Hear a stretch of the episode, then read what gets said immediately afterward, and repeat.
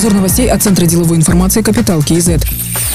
Первый вице-министр финансов Марат Султангазиев рассказал о новом законопроекте по банкротству физических лиц. В Казахстане предлагается ввести три вида процедур банкротства в зависимости от суммы и длительности долга. Первое – восстановление платежеспособности. Это возможность получения рассрочки на оплату долгов до пяти лет при наличии стабильного дохода. Вторая процедура – если нет стабильного дохода и перспектив по погашению задолженности, предлагается применить внесудебное и судебное банкротство. Третью процедуру смогут применить гражданам, долг которых до 5 миллионов тенге не погашен в течение 6 месяцев. Банкротам планируется запретить брать кредиты в течение 5 лет. Предусматривается ограничение разрешение на выезд за пределы страны в течение трех лет, за исключением лечения, сопровождения близкого родственника на лечение или выезд по особым случаям.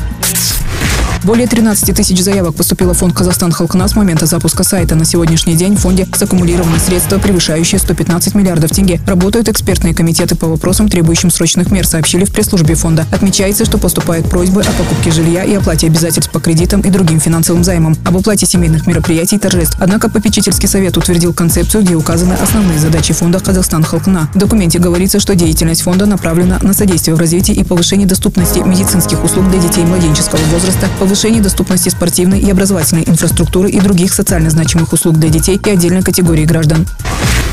Золотовалютные резервы на конец января составили 33 миллиарда 450 миллионов долларов. С начала года снизились на 930 миллионов долларов. Портфель золота в январе сократился на 1 миллиард 400 миллионов долларов за счет снижения цены на драгметалл и продажи золота в рамках опционных стратегий, прокомментировала заместитель председателя Национального банка Алия Молдобекова. Она отметила, что на изменение валютной части резервов повлияли увеличение остатков банков на курсчетах Национального банка, выплата государственного долга в размере 125 миллионов долларов и интервенции Нацбанка. В итоге активы свободно конвертируемой валюте в составе золотовалютных резервов выросли на 430 миллионов долларов, что несколько нивелировало снижение цен на золото. По предварительным данным на конец января валютные активы Национального фонда составили около 54 миллиардов долларов, что на 1 миллиард 400 миллионов долларов ниже, чем месяц назад.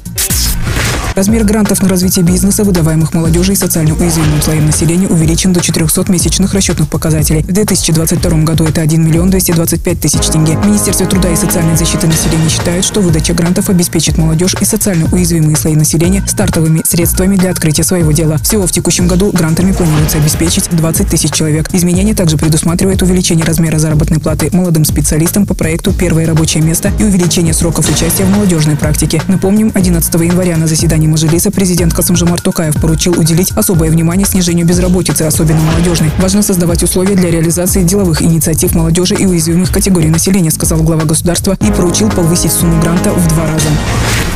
Избран новый состав Совета директоров холдинга «Байтерек». Председателем Совета стал премьер-министр Алихан Смаилов. В состав Совета директоров вошли Роман Скляр, первый заместитель премьер-министра Тимур Сулейменов, первый заместитель руководителя администрации президента Алибек Куантыров, министр национальной экономики, Кайрбек Ускенбаев, министр индустрии и инфраструктурного развития, Ярулан Жамалбаев, министр финансов, Ирбол Карашукеев, министр сельского хозяйства. Также в Совете независимые директора Клаус Мангольд, Томас Миров, Филипп Ео. Таким образом, Совет состоит из 10 директоров, три из которых независимые.